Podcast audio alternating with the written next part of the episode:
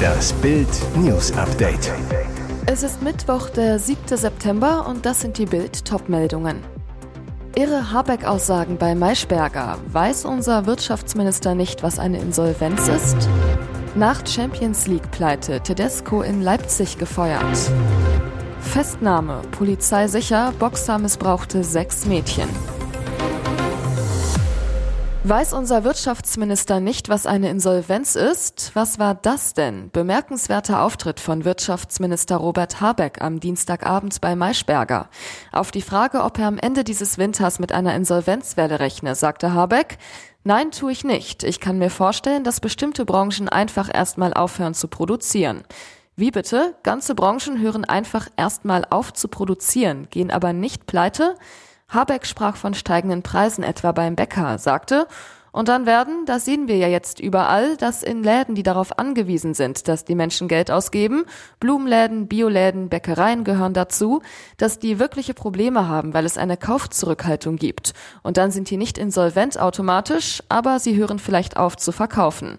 Läden, die aufhören zu verkaufen, aber nicht insolvent gehen?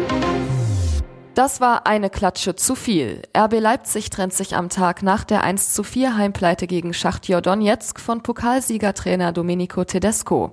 Bereits am vergangenen Samstag hatte Tedesco eine 0 zu 4 Blamage in Frankfurt schlucken müssen. Clubboss Oliver Minzlaff. Die Entscheidung, Domenico Tedesco freizustellen, ist uns sehr schwer gefallen. Wir haben mit dem DFB-Pokal unseren ersten großen Titel geholt und damit die erfolgreichste Saison unserer noch jungen Vereinsgeschichte gespielt.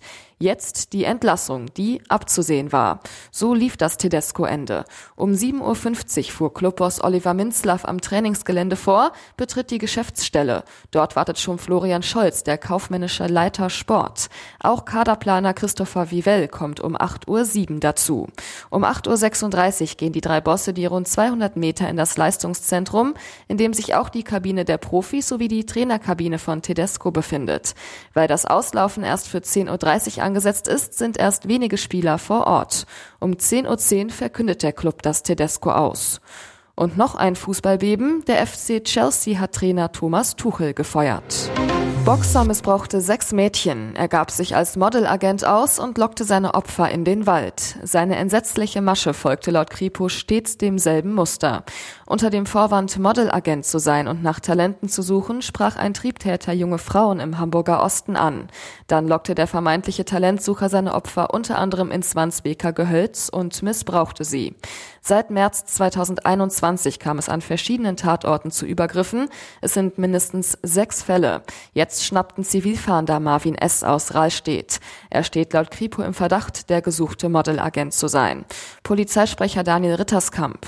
Eine 17-Jährige, die Anfang August in Farmsen-Berne Opfer eines Sexualdeliktes geworden war, hatte den Tatverdächtigen in Wandsbek wiedererkannt.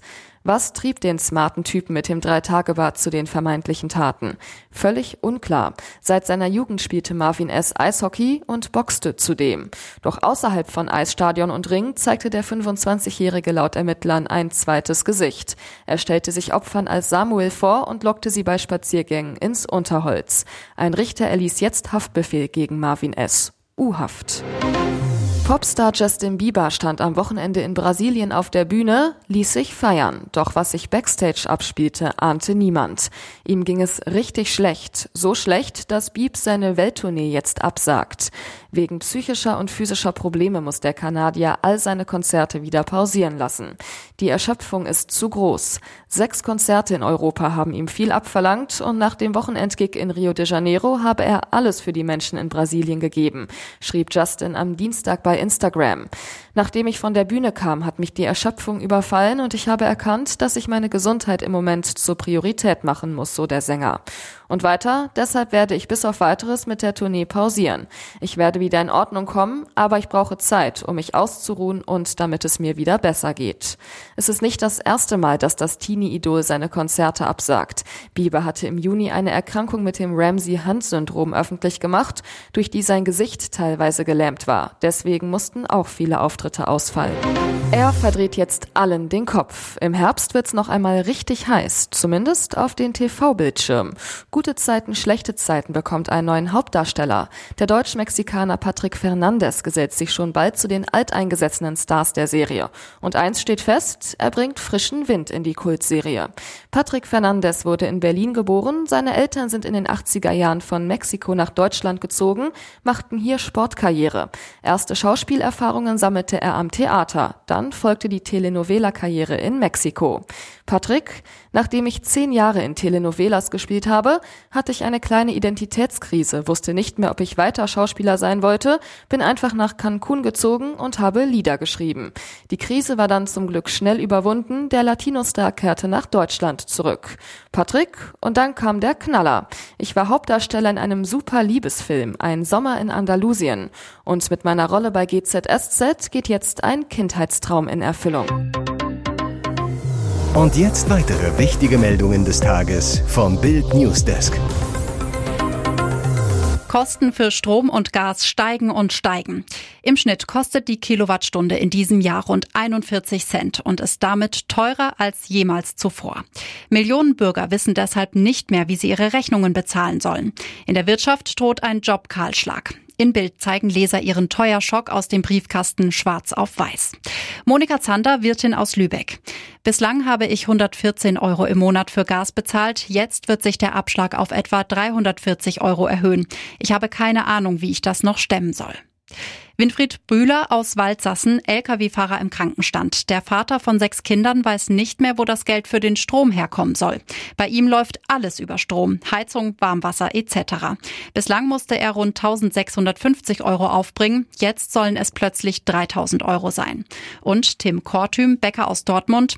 Mein monatlicher Abschlag für Strom lag bislang bei 3000 Euro. Jetzt hat er sich auf 7500 Euro erhöht. Das ist verrückt. Unser Laden läuft zwar gut und es kommt kommt Geld rein, aber es bleibt nichts übrig. Mittlerweile macht man schon gar keinen Urlaub mehr. Thomas Metzmacher, Gastronom aus Frankfurt. Die neuen Preise sind ein absoluter Schock. Obwohl ich Fernwärme habe, werde ich voraussichtlich das Doppelte bezahlen. Das gleiche gilt beim Strom. Bei meinen zwei Gaststätten werden die Kosten um mindestens 100.000 Euro pro Jahr steigen. Ermittlungen gegen Ex-US-Präsident FBI fand Atomdokumente bei Trump-Razzia. Mehr als 11.000 Dokumente stellte das FBI bei einer Razzia am 8. August in der Villa von Ex-Präsident Donald Trump sicher. Jetzt kommt heraus, Trump hatte sogar Akten über das nukleare Waffenarsenal eines ausländischen Staates auf seinem Golfanwesen Mar-a-Lago aufbewahrt. Das berichtet die Washington Post. Einige der Dokumente sollen außerdem Missionen der US-Geheimdienste beschreiben. Um welches Land es sich bei den Atomdokumenten Dokumenten handelt, ist unklar.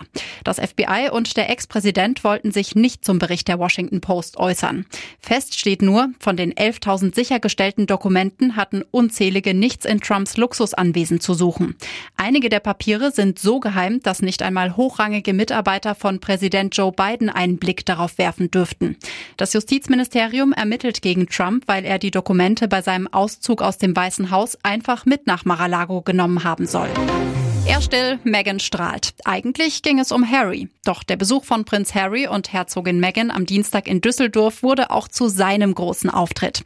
Schließlich ging es um sein Sportevent Invictus Games, das 2023 in der Rheinmetropole ausgetragen wird. Über 500 Fans drängten sich am Absperrgitter entlang des roten Teppichs, riefen Harry, Harry oder Meghan, you are beautiful. Als die Sussexes um 13.50 Uhr aus einem schwarzen Porsche Cayenne stiegen.